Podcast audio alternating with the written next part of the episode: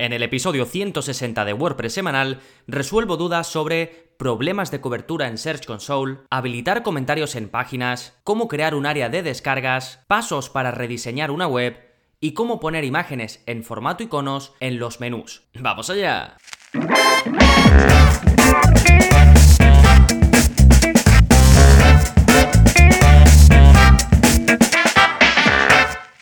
Hola, hola, soy Gonzalo de gonzalonavarro.es y bienvenidos a WordPress Semanal, el podcast en el que aprendes WordPress de principio a fin, porque ya lo sabes, no hay mayor satisfacción ni mejor inversión que la de crear y gestionar tu propia web con WordPress. Y ya sabemos que en ese camino de la gestión y de la creación de nuestras páginas web, pues nos van a ir surgiendo dudas, generalmente muchas. Entonces, para eso tenéis el área de soporte, todos los suscriptores, donde podéis hacerme pues eh, cualquier eh, pregunta relacionada con las posibles piedras en el camino que os encontréis, eh, como digo, en la creación o la gestión de vuestra web. Así que voy a responder cinco preguntas, una de Nacho, una de Mario, una de André, y dos de Santi. Pero antes, como siempre, vamos a ver las novedades. ¿Qué está pasando en gonzalonavarro.es esta semana? Bien, como cada semana tenéis un nuevo vídeo de la zona código, ya sabéis que saco uno nuevo todos los martes y que si sois suscriptores, además de los cursos, además del soporte, pues también tenéis disponibles estos vídeos un poquito más avanzados. Y en este caso te enseño a eliminar mensajes de Jetpack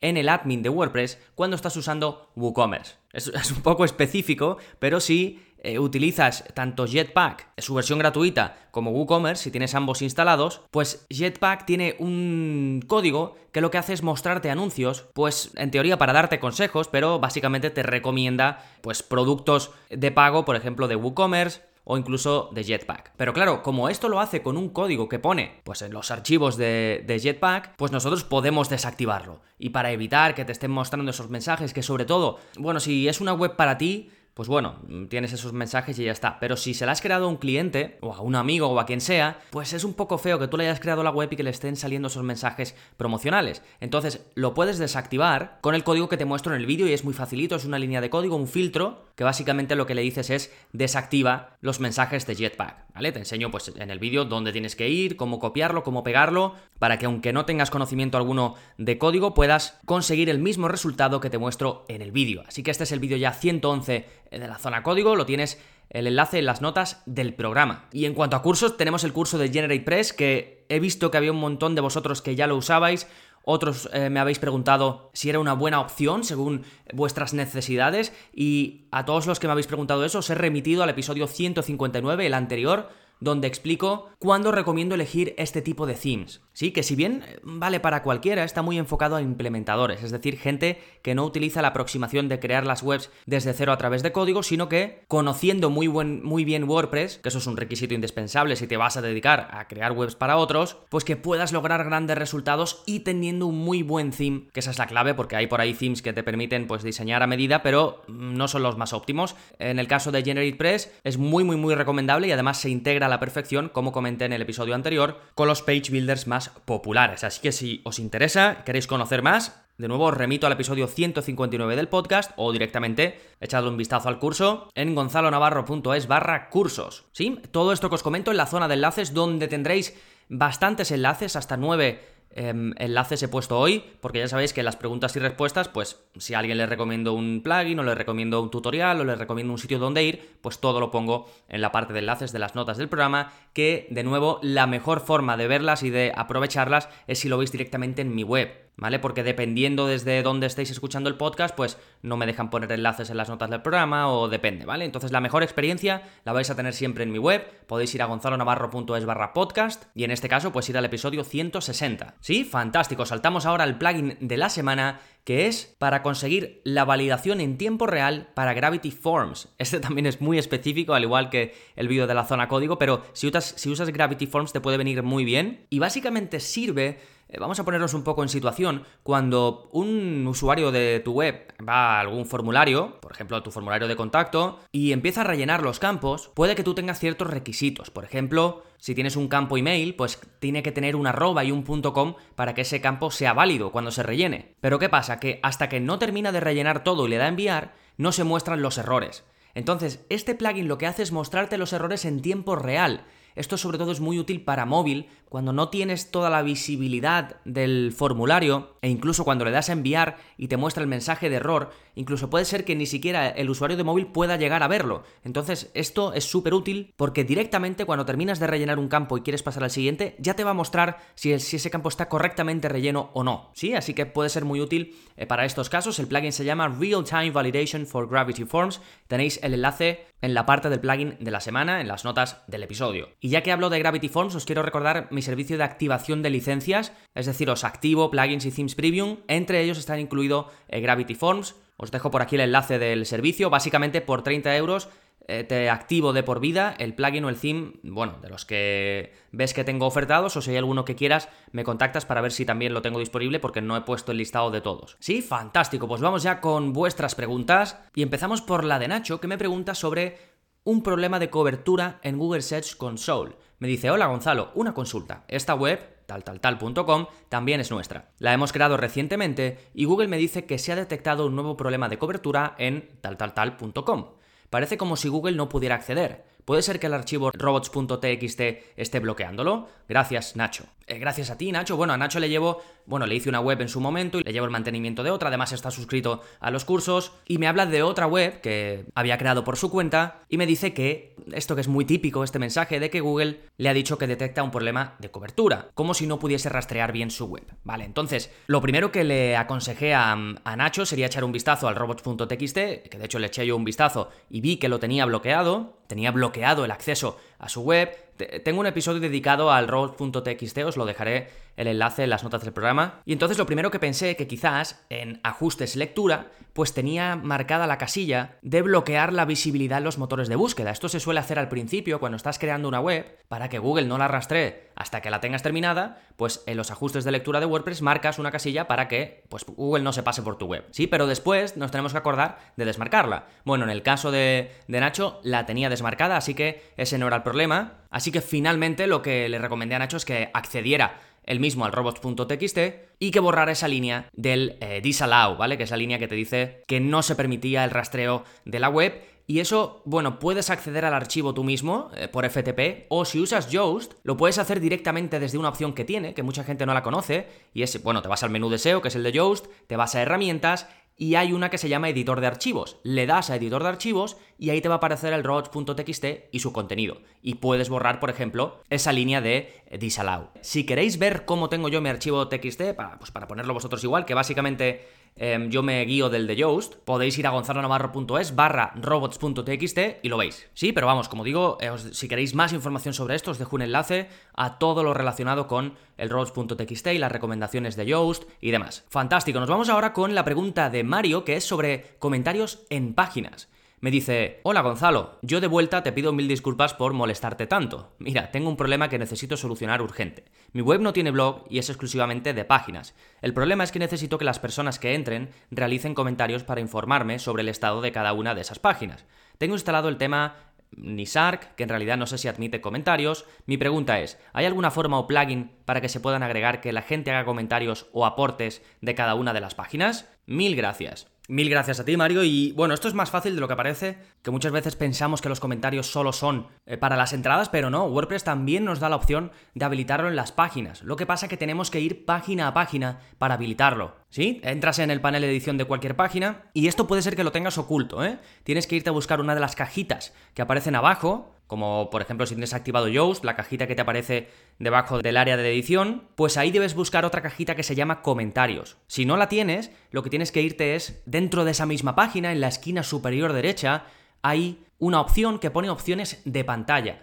Si la abres, te van a salir las cajas que puedes mostrar y no mostrar. Pues tienes que mostrar la de comentarios. ¿Sí? La marcas y ya te va a aparecer esa eh, opción de comentarios y una vez la tengas, ahí marcas la casilla de permitir comentarios. La de permitir trackbacks y pinbacks, esa no la actives, pero la de permitir comentarios sí. Y ya está, y sigues con el resto de páginas donde las quieras habilitar, además así puedes habilitarlo pues simplemente eh, en las que te interese y no tendrás que hacerlo en todas. Fantástico, pasamos ahora con la pregunta de André, que es sobre cómo tener un área de cliente para que se descargue archivos. Me dice, hola, soy diseñador gráfico y oyente de tu podcast. También me suscribí a tus cursos hace poco, interesado sobre todo en WordPress y Genesis.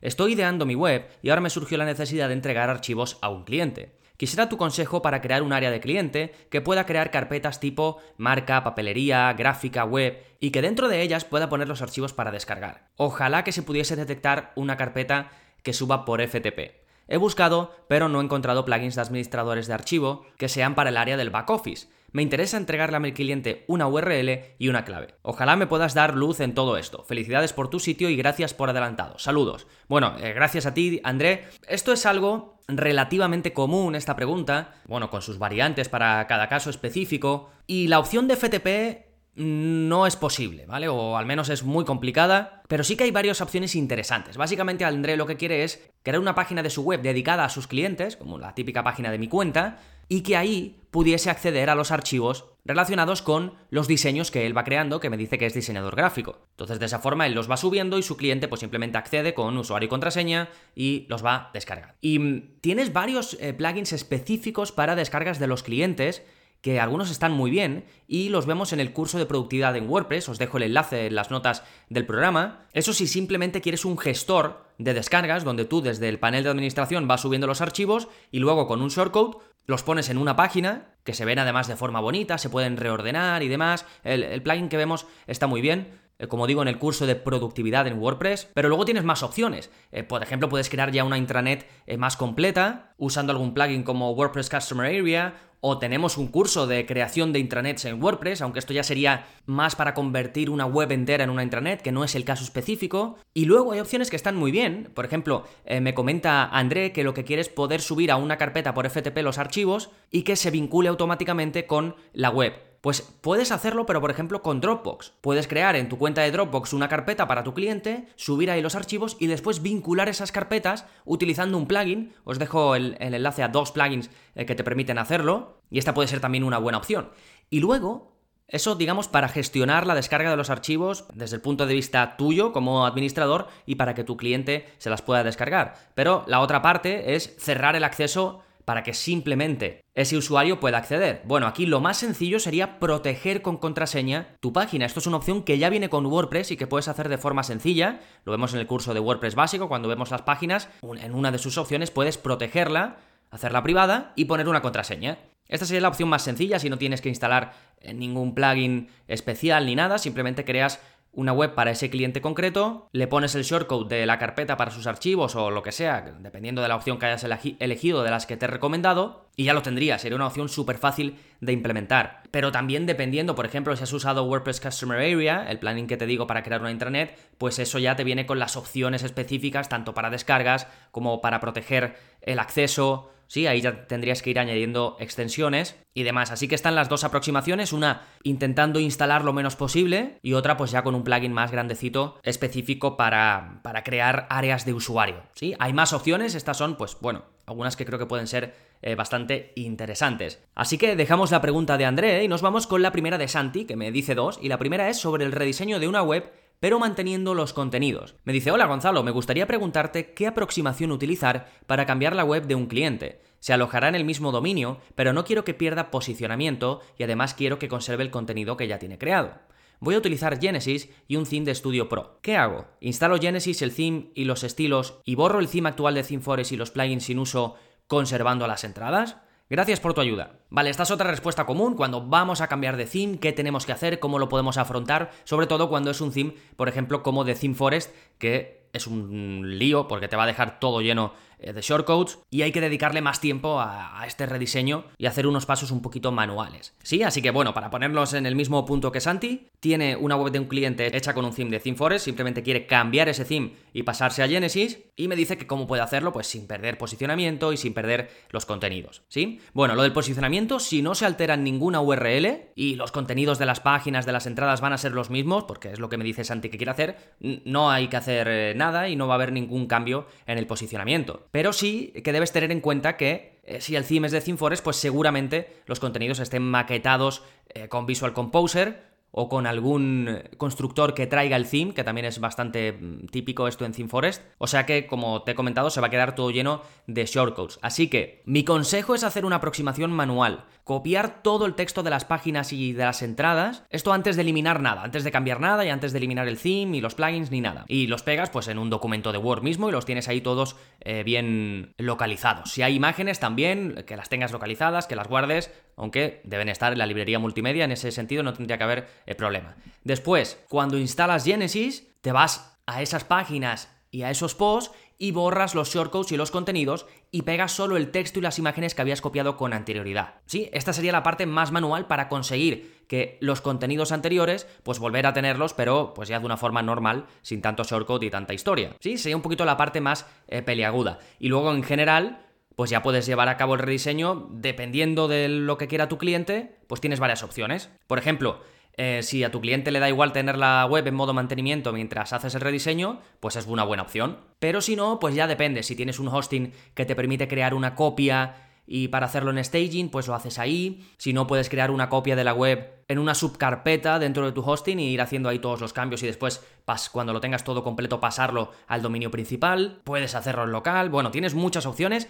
y tengo un curso entero dedicado a todo esto y a todas las opciones que tienes a este respecto, que os dejo el enlace, es el, el curso de WordPress en local y pruebas, ¿vale? Ahí vemos no solo cómo trabajar en local, sino también cómo trabajar en un entorno de pruebas, vemos cómo hacerlo en SiteGround si lo tienes, vemos cómo hacerlo en un subdirectorio, como te acabo de comentar, vemos, creo que todas las opciones para que puedas elegir la que se adapte a tu caso particular. Y bueno, no he comentado nada, pero importantísimo, clave, antes de todo este proceso, hacer por supuesto una copia de seguridad, porque es algo delicado, estamos trabajando con nuestros contenidos, vamos a hacer un rediseño, vamos a hacer grandes cambios, entonces que siempre tengamos la posibilidad de volver al inicio, ¿sí? Y cuando hagas la copia de seguridad, comprueba que la puedes restaurar, esto es clave, muchas veces nos pasa esto y la liamos, haz una copia de seguridad de tu web como la tienes ahora. Si la haces con AppDraft Plus, por ejemplo, puedes hacer otra con tu hosting para tener pues un par de ellas y luego prueba a restaurarla. Si todo funciona bien, pues ya sabes que el proceso eh, va bien y que vas a poder volver a lo mismo. Perfecto. Nos vamos con la siguiente pregunta de Santi, que es cómo poner iconos en el menú de navegación.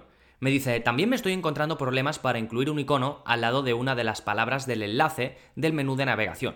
No quiero poner iconos tipo font awesome, sino una imagen en formato PNG solo en uno de los enlaces. Bueno, aquí hay un par de aproximaciones. Hacerlo por código, eh, que esto sería por CSS, yo utilizaría el pseudoelemento before, que lo vamos a ver en la semana que viene. En el próximo vídeo de la zona código explico cómo usar before y after, que son pseudoelementos súper útiles para colocar contenido antes y después de contenido que ya tengas en tu web. Pero bueno, en cualquier caso, siempre hay una aproximación que podemos usar pues sin código y es un plugin que yo lo uso bastante cuando necesito usar eh, iconos en los menús que se llaman Menu Icons. Lo hemos visto en alguna clase de alguno de los cursos, aunque no me acuerdo de cuál, pero bueno, es un plugin muy fácil de usar. Os lo dejo el enlace en las notas del programa. Y además de usar fuentes de font awesome y de otro tipo de fuentes de iconos, que esto es precisamente lo que no quiere Santi, pues tienes la posibilidad de subir tus propias imágenes. Así que lo que haces es instalas este plugin, no activas ninguna fuente de iconos porque puedes elegir activar solo las que quieras, pues no activas ninguna y subes tu propia imagen. Y luego una vez tengas subidas esa, esa, imagen, ya te vas a tu menú y vas a tener entre las opciones de cada elemento del menú la posibilidad de poner un icono. La marcas y ya está y le pones esa imagen. Lo que sí que la imagen súbela lo más optimizada posible, lo más pequeñita posible, porque además si va a ir acompañando a un icono, pues seguramente se tendrá que mostrar muy, muy, muy pequeña, ¿vale? Así que comprímela, hazla eh, de las dimensiones más pequeñas eh, que puedas y ya pues la incluyes. Sí, pues con esto quedan resueltas las dudas sobre temas varios de mayo. Recuerda que para soporte personalizado conmigo puedes apuntarte al área para suscriptores, donde además del soporte pues tienes acceso a todos los cursos, más de 36 cursos ya, acceso a todos los vídeos de la zona código, más de 111 vídeos, y puedes probarlo todo sin compromiso alguno durante 15 días. Te apuntas, estás los 15 días eh, pues viendo todo, me contactas por soporte, ves los cursos, ves los vídeos de la zona código. Si ves que no quieres seguir, me contactas, oye Gonzalo, eh, no quiero seguir, te hago la devolución íntegra eh, de ese mes y tan contentos. Ni te pregunto por qué, ni, ni nada. Simplemente es una opción para que puedas probarlo. Si no, pues no tienes que hacer nada, sigue suscrito hasta que quieras. Recuerda que la parte de enlaces viene cargadita y nada más, si te ha gustado el episodio de hoy y quieres ayudarme a que siga creciendo, a que siga creando episodios como este, hay una forma muy facilita en la que puedes aportar tu granito de arena y yo te lo agradezco muchísimo. Y es dejando una valoración en iTunes. Vas a tu aplicación de podcast, buscas WordPress semanal y le das a escribir reseña. Que no estás en iTunes, muchas gracias también por tus comentarios en iBox, por tus me gusta y si no estás en iBox, en cualquier plataforma que estés también lo que puedas, si hay opción de me gusta, si hay opción de comentar, si hay opción de reseña, pues también te lo agradezco de verdad muchísimo. Así que nada más por este episodio, nos seguimos escuchando. Adiós.